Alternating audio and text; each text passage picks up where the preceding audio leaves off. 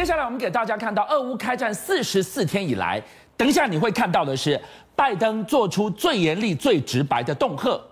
普京花了十五年过去建构的经济堡垒，拜登说，只要一年，我就可以将它通通抹平。普京一副跟你鱼死网破，谁怕谁？那不是对全球经济投下了一枚超级深水炸弹吗？这下怎么办？率领全球经济突围的关键推手是谁呢？恐怕就是台湾。军相哥讲的非常的重要哈，鱼死网破。可是现在看起来，普丁他希望的是拜登，呃，这个没有破，但是呢，普丁鱼死。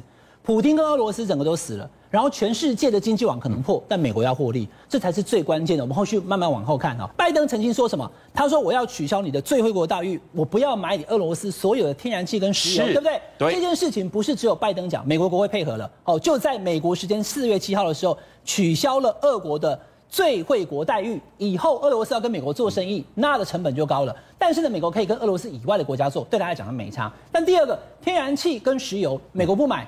他自己本身有，但其他国家、欧洲国家的成本就会提高，是，所以什么东西都会涨。我先跟大家预告哈，所有东西，全世界哦，不只是美国，不只是欧洲，连亚洲都受影响。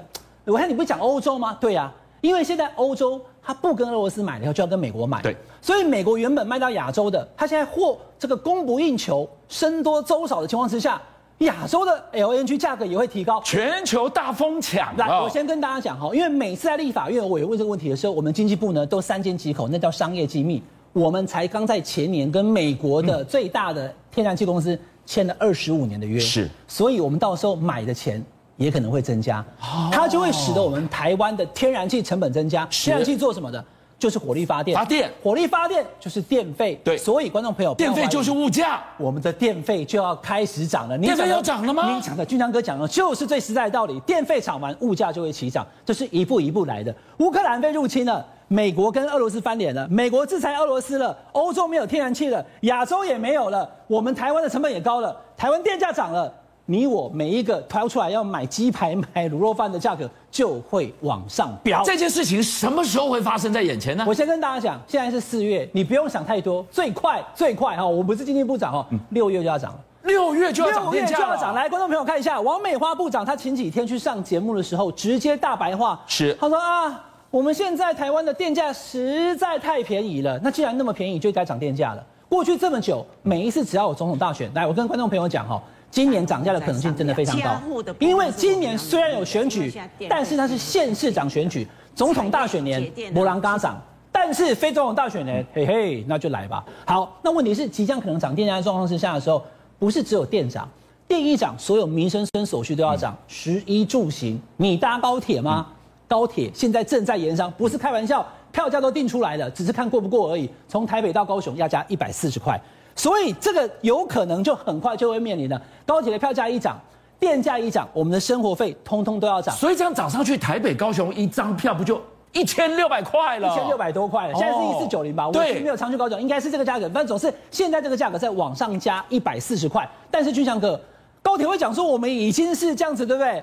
含辛茹苦的经营，那那电你在顾啊，对吧？所以既然电价也要涨。高铁当然也要涨，否则高铁的营运成本、高铁的安全都会受影响。对，那这是高铁，高铁是运输啊。国内的航线呢，当然也要涨。国内的航线现在开始，四月底就这个月的月底，他已经告诉你了，他马上就要涨价了。涨幅呢，也都大概在五到六之间，它整个涨上来。所以呢，百分之五、百分之六的涨幅涨上来，反映成本，因为这飞机也要用油的。所以当高铁涨、电价涨、国内机票也涨的时候呢，所有的东西平均涨幅四点六。台湾将要面对一个涨价的二零二二年。好，这个是跟台湾相关，跟你我荷包相关。从台湾看天下，世聪来告诉我们，这场战火引爆了全球的经济封锁跟反突围，最后突围振兴的关键。居然在台湾，没错。实际上，我们就讲嘛，最近期不是出现所谓的晶片荒吗？但是我跟大家预告，这个晶片荒可能还会再持续更久的一段时间。那为什么会持续到更久的一段时间呢？主要原因在于说，因为根据日经的报道，你可以看到艾斯摩尔应用材料，还有科磊这些公司是什么？艾斯莫尔是做极紫外光机啊，嗯、那应用材料它最大的客户就是台积电，那科磊是做一些封装设备。他们都说，因为呢，包括说像什么他们的镜头啦、帮普啦，嗯、还有他们的塑胶元件啊，一大堆东西是微控制器的，全部都出缺货。缺货的时候，他们就说，哎，我们现在这些设备交货时间恐怕会延宕到一年到一年半。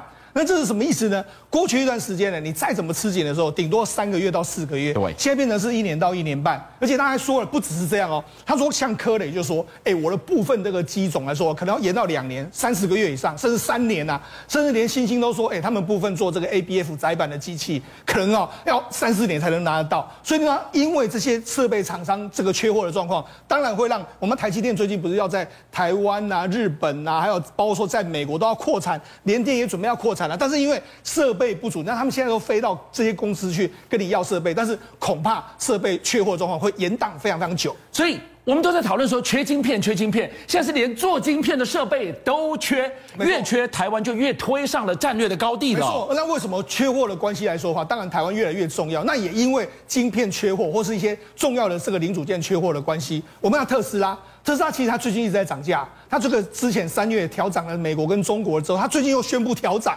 你看它四月七号涨美国 Model 三的这个价格，约莫涨一千到一千五百块美金左右。哎，这涨幅非常大。三月不是才调整两次吗？对啊，没错，他现在再再度调涨啊。那中国也是一样啊，一直不断的调啊。那调了为什么要调呢？因为第一个。他现在真的是车子需求量相当相当大，但是问题是他车子完全做不出来。那我们讲啊，除了这个，他目前的上海厂停工，他一个月有非常多的产能没办法出货之外，他现在更担心的是什么？他这个柏林厂啊，刚开没多久的这个时间啊，就没想到因为这个柏林厂的这个能源啊，主要是靠天然气。那我们知道，事实上这个目前呢，德国对于这个欧洲、欧洲或者德国、欧盟这些国家。对于这个要进口这个俄罗斯的天然气，他们现在可能都打上一个大问号。那现在大家都很担心呢、啊，如果俄罗斯的这个天气、这个天然气没办法进到德国里面来的话，柏林里面来的话，搞不好柏林厂搞不好也会被迫可能要停工啊。所以这个对为什么特斯拉要涨价？他可能想到糟糕，我搞不好过一阵子我连车子出货都没办法出了。添了百分之六十的能源来自于俄罗斯天然气，要是给锁上了的话。马斯克不是才去跳战舞而已，是跳完战舞庆功而已。现在立刻告诉你，对不起，我要停了。对，所以这是为什么这个伊隆马斯克然后赶快涨这个他的这个特斯拉最主要原因。好，那除了这个特斯拉受到影响之外，实际上还有一个公司也受到影响。那我们知道，南韩经济日报就报道，这个现代跟起亚这个集团因为缺料的关系，我们知道现在晶片缺，然后很多微控制器都缺。他说呢，我们现在在手的订单了，没办法交车的数量高达一百万辆左右。对，哎，这是什么数字呢？他去去年一共才一共交了六百六十六万辆，就一百万辆，这约莫占十五趴，是他目前在手的订单没办法出货。那原本的这个起起亚现代，他说今年我要七四七啊，去年六六六，今年要七四七的万的这个目标啊，就没想因为这样的状况，搞不好全部都没办法达成。甚至我们要我们要这个这台车子。这台车是 Ioniq 5，它实际上在台湾刚这个这个发表没多久的这个时间，哎，君相你知道它的接单量相当好啊，一一没多久的时候接到八百台左右这个数字，但是没想，哎，不好意思，我们现在没办法出货，因为你即使你定了，我也没办法出货给你，因为目前真的是严重缺料到我要生产给你都没有办法的一个程度，居然可以半年欠一百万辆的车债，你回头来看。这个晶片，它扼控了电动车产业的存活，电动产业又扮演了突围全球经济的最重要的箭头。是，说到底。风暴不就在台湾？那把钥匙就在台湾呐、啊。没错，没有台湾的晶片，或是没有台湾的相关的这个晶圆代工产能来说，对全世界的车业真的是相当大的压力。好，但是除了这个，我们刚才讲到特斯拉或是南韩都受到影响之后，哎，现在有一个国家，它的逆势的要开始推出更多的这个平价车款，那就是印度。因为印度其实它在发展整个电动车的这个速度来来说是比较慢一点点的，但它最近呢，它的印度的，我们印度最大的这个汽车集团就是塔塔汽车，那最近它过去推的都是一些。平价的这个车款，就像最近要发布说，哎，我准备要推出我第二代的这个电动车模组化的，用电第二代电动车模组化的这个底盘，打造这一台叫做塔塔 Cruve 的这一台车子。你看这台车子是修旅车啦，那就你可以看到它整个流线啊、造型啊，其实真的是相当不错。那虽然说它现在发表离它上市还有一段时间，不过你可以看出来说，印度人在拼这个所谓的平价修平价的这个电动车修旅车里面来说，它有怎么样的这个企图心？它很吓人。对，七万块一部，全世界最便宜的车子就是它。没错，这次如果它又杀进电动车，对，会掀起什么样的滔天巨浪？对，没错。好，那说除了这一款车之外，它还有另外，它这是它第二款，但是第一款车来说的话，它已经推出来的，就塔塔的首款的这个电动车，叫做 Nexon EV 的这个车子。好，那这个 EV 的车子这是多厉害呢？我们可以看这个车子，这个车子它号称什么？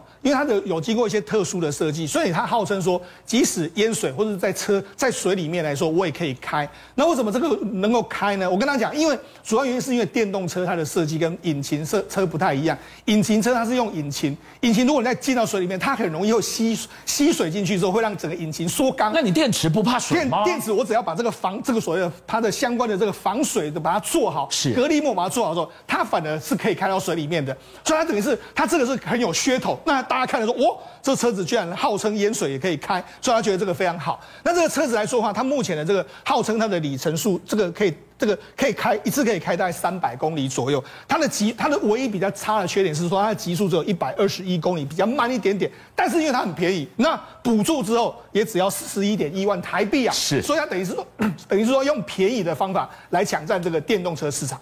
邀请您一起加入五七报新闻会员，跟俊相一起挖真相。